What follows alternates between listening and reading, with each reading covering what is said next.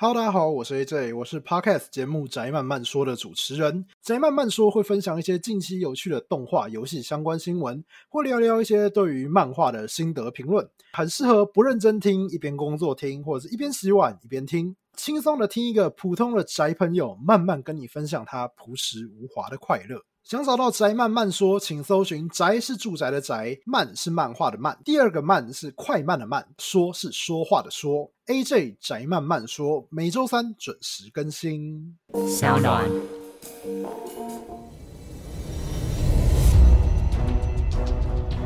什么是正义？什么是真相？跟着台湾剑士权威阿善师。重返那些离奇、轰动的命案现场，请听阿善师的见识实录。各位听众朋友，大家好，欢迎收听今天的阿善师的见识实录。我是见识专家阿善师谢松善。大家好，我是子荣。在最近，台湾的肺炎本土疫情有稍微的趋缓，不过呢，在全国的三级警戒还是延长到七月十二号，所以大家要继续撑住，持续的落实正向的居家防疫哦。那在家里面可以多刷几次我们阿善师的见识实录节目，或者是支持我们其他的友好节目啊，或者是听听阿善师有上其他节目的相关访问。而另外呢，在 s o n On 最近也开发了非常多的新节目，大家呢也不妨。先听听看咯。而在今天的节目一开始，先来回复的是听众朋友们在 Apple Podcast 上面的留言。其中一位呢叫做 Free Lu，他说阿善师在第六十一集北医女学生的自杀案件时，有分享到对于同志的看法，他觉得非常的棒哦。希望呢，目前虽然还有很多人没有办法分享自己的同性情感生活的朋友们，在未来的日子里可以过得更好。其实现在呢，六月份呢就是 Pride Month 国际同志骄傲月。那在这个月份当中，世界各国都用不同的方式来展现相关的多元性别的权益。那在这几年当中，其实这样子的多元性别也越来越受到重视。不过，不管是在台湾或者是各国，其实都还有很多努力的空间，大家一起加油喽！是的，另外一位呢，呆六的，啊，呆六的听众朋友他说呢，我是从 Spotify。开始听阿善师的节目，好，原本呢都只是听音乐，后来呢尝试听听看呢这个 podcast。那以前呢就很常在电视里面有看到呢阿善师跟高警官，就是高仁和警官呢在节目上呢分享一些办案的经验，所以呢在节目表呢有看到阿善师的见识实录之后，就毫不犹豫的点进去呢听了一下。一听呢，就真的欲罢不能。他呢，已经把全部的这些节目呢都听完了。刚开始听的时候呢，常常有听到大家的留言说，啊，听阿善师的见识实录呢，欲罢不能，一听就全部听完，一直呢就等待着他能更新。那个时候呢，他就觉得太夸张了吧？没想到呢，最后自己也成为这样的一个忠实的粉丝呢。那我们还是要呢，谢谢呢许多听众朋友的支持呢以及回馈。那大家的支持跟鼓励呢，是我们的节目呢持续向前的一个动力。而且呢，我们的节目呢不但是谈案件，也会分析呢这个案件的一个成因，哦，还有呢它相关的一些动机跟呢最后的一些后果。那最主要呢是要提醒大家，其实呢一个案件的来龙去脉呢是有因果报应的。所以，我们应该呢多行善积德，因为呢善有善报，恶有恶报，不是不报，是时候未到。所以呢，听我们节目的，我认为呢都是好人。即使呢你有一点呢恶念的这种兴起呢，也会因为呢听我们节目呢而消弭无形。所以呢，希望呢大家能继续呢来支持收听呢我们的节目。而今天的阿善师见识实录的节目当中，要来跟大家谈到这个案件，就是因为过度迷信而断送了一条生命。人为什么会迷信呢？或者是寻求这些不可知的力量？是因为人们如果在生活当中遇到了一些困难或者是疑惑，没有办法靠自身的力量做排解，没有办法掌控的时候，就会寻求这些神秘的力量来请求协助解决问题。而这起命案是在民国一百零三年二月份侦破。不过早在民国九十九年就埋下了命运的种子。一名正值青春年华的女大生，为了想要挽回旧爱，想方设法的找到法师来为劈腿的男友斩桃花，甚至还找了征信社来调查男友还有情敌的个资，没想到反而被设局迷昏，灌瓦斯毒气身亡。这起案件到底为什么会发展成这样呢？阿闪石是的，适时的借助呢一些神秘的力量，其实呢没有什么不好，可以呢让自己的心呢更加的安定。但是呢，如果是呢过度的迷信，就很容易落入人家的一个骗局里面，而导致呢人财两失，甚至于呢连命都没有了。那刚刚呢子荣讲的这一起案件呢，我们要从呢一个失踪案开始呢来讲起。那这一名呢二十六岁呢就读辅大夜间部的女学生呢，她是半工半读的哦一个学生，叫陈玉茹。那从呢一百零二年四月底开始。他就没有到学校来上课了。那学校的老师呢，怎么样都联络不上他。然后呢，就通知他的家人。不过呢，因为陈玉茹她的父母呢已经双亡了。那校方呢联系到呢没有同住的祖母，但是呢祖母到处找也找不到人。那学校呢就向新北市警察局新庄分局呢来报案，希望呢找到呢失踪已久的学生呢陈玉茹。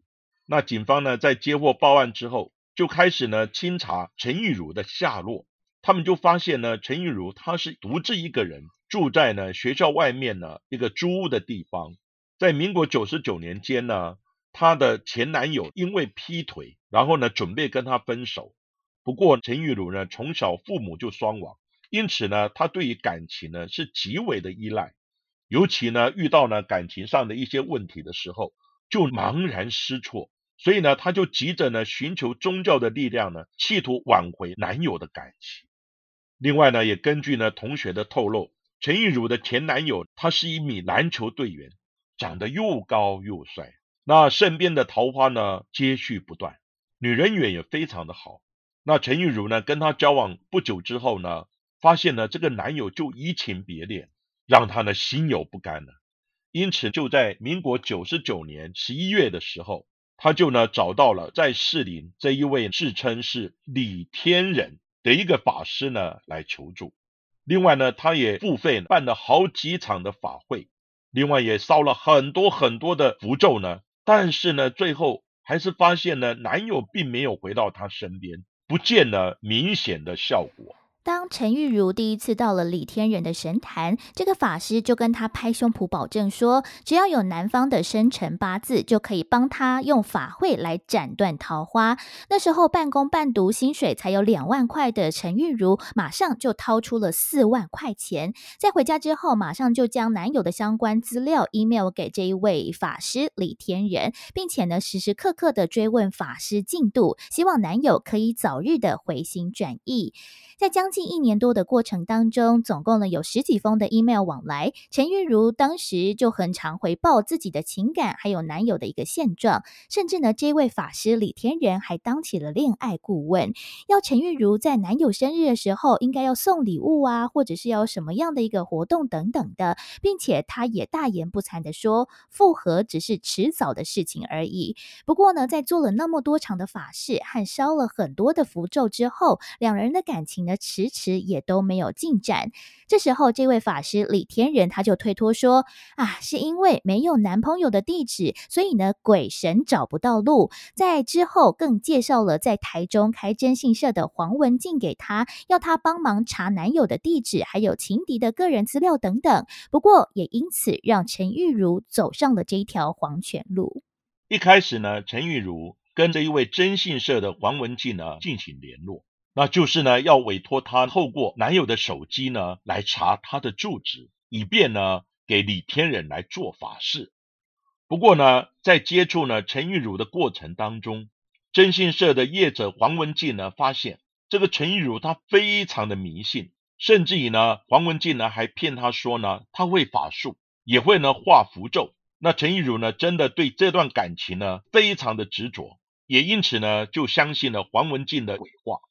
在民国呢一百零一年三月份的时候，黄文静呢第一次帮陈玉茹来施法，那居然呢施法的过程是带他到台中的 motel 呢摩铁里面，并且呢将俗称呢迷奸药的 FM two 掺入卤水里面呢，让陈玉茹喝下去，并且呢要他呢先到浴室里面净身。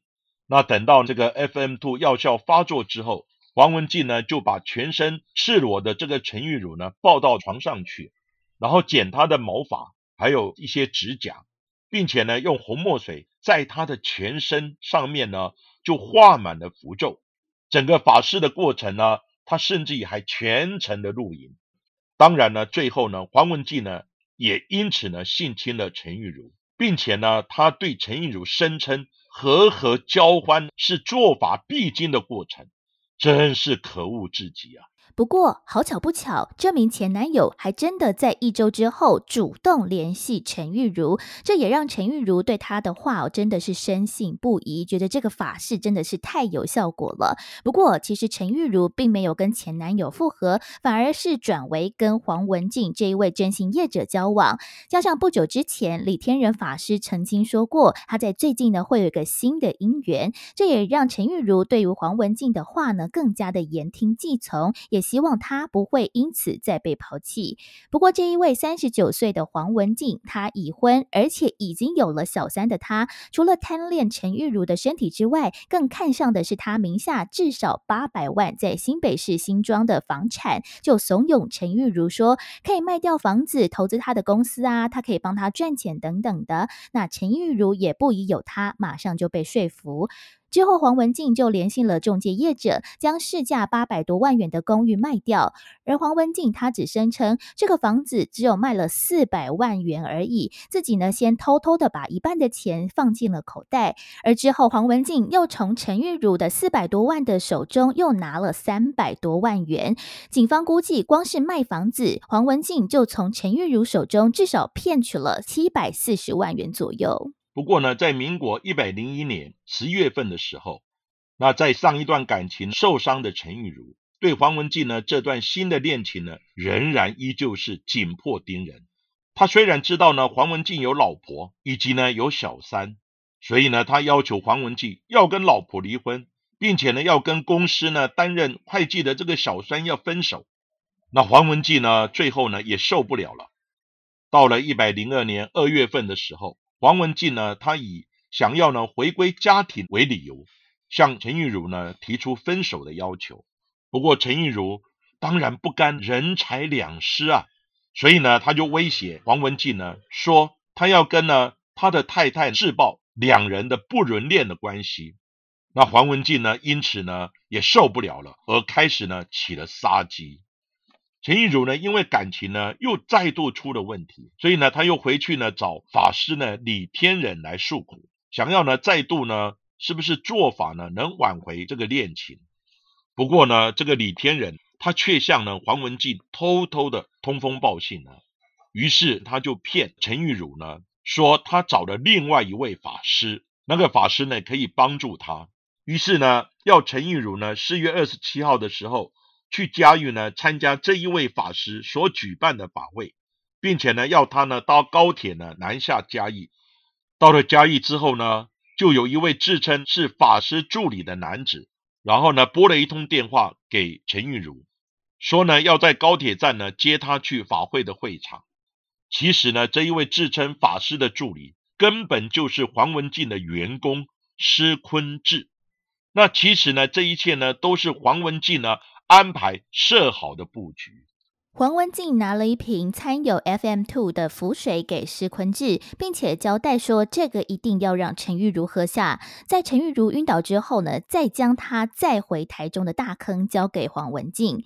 他在从车上接过迷昏的陈玉茹之后，黄文静就一直开着车往大肚山的华山路附近，一直到了他前几天已经租好的一个平房一楼中等待他醒来。不过在醒来之后呢，陈玉茹一直不断的歇斯底里，一直疯狂的逼问黄文静什么时候要还钱，黄文静什么时候要跟老婆离婚等等的。在这样子一直吵闹的过程当中，其实呢，黄文静也真的是受不了了，在他气愤之下就上了车。去拿了装有喷嘴的这个瓦斯罐，朝陈玉茹的口鼻喷灌了有十分钟左右。最后呢，因为肺部充满了一氧化碳，脑部缺氧，导致最后陈玉茹窒息死亡。黄文静再将尸体放入了后车厢，在大半夜的时间载着尸体绕了两三个小时，看到了乌日区环中路七段，在一个河岸的围篱边，因为这边人烟罕至，他就打算要弃尸。不过当时陈玉茹身上所穿的衣服太厚了，埋不起来。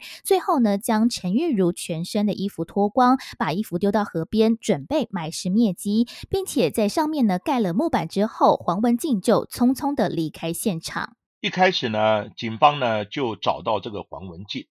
那在问他的时候呢，他的表现非常的冷静，加上呢，并没有直接的证据呢指向呢是黄文静犯案，所以呢，案情呢一度陷入了焦灼。警方呢就先呢找到假扮呢法师助理的黄文静的员工呢施坤志，那立刻呢也申请搜索票呢前往呢黄文静家里面来进行搜索。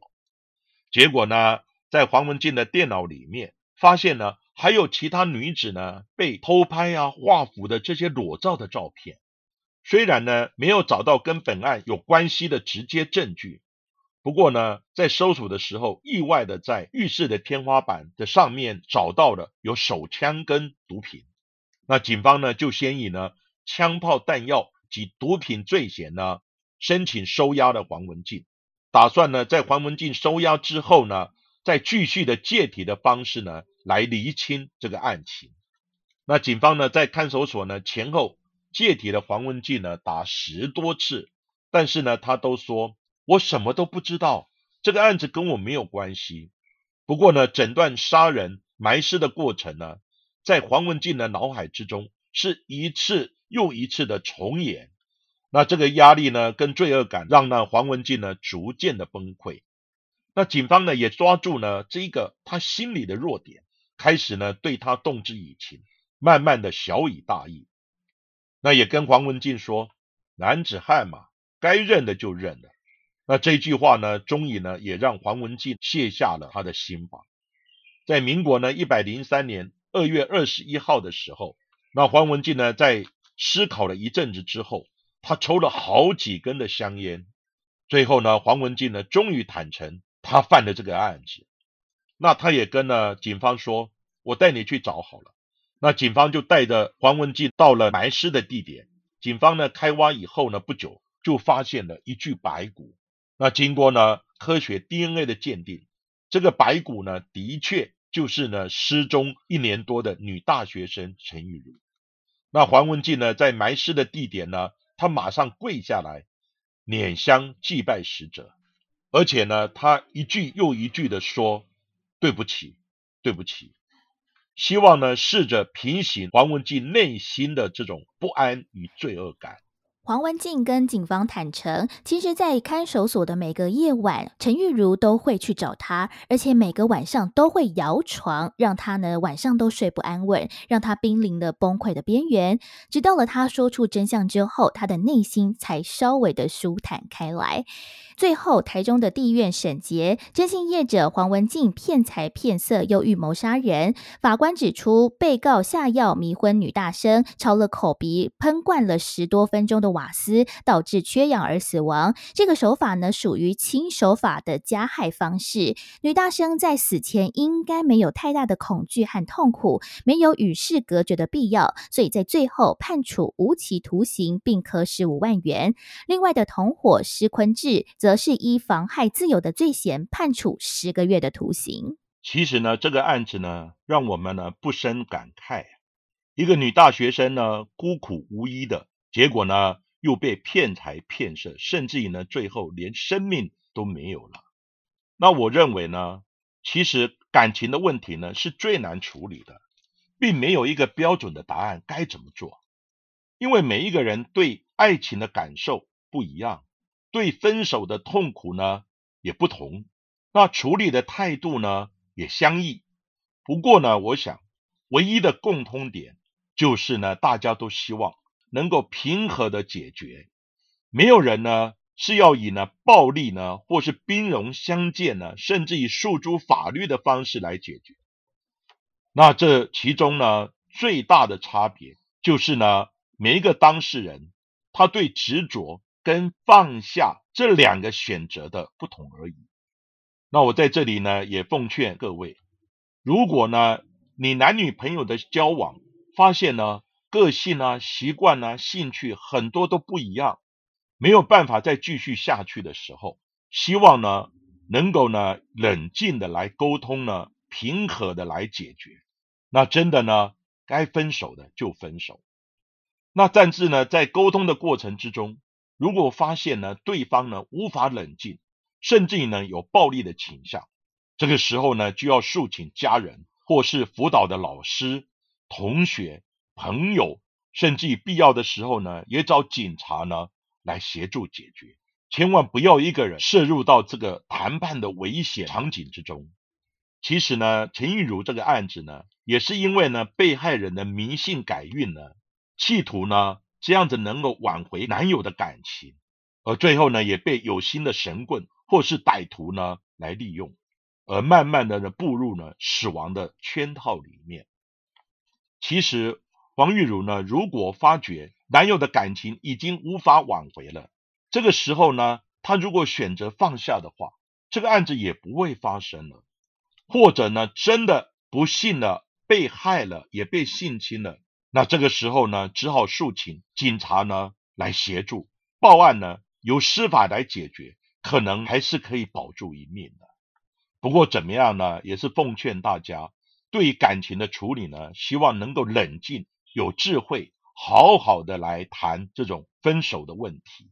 希望大家呢，以后对感情的问题呢，真的要冷静，而且呢平和，然后呢有智慧的。来谈呢，是以后呢要分手，还是呢变成一个好朋友？如何处理这一段呢情感的问题？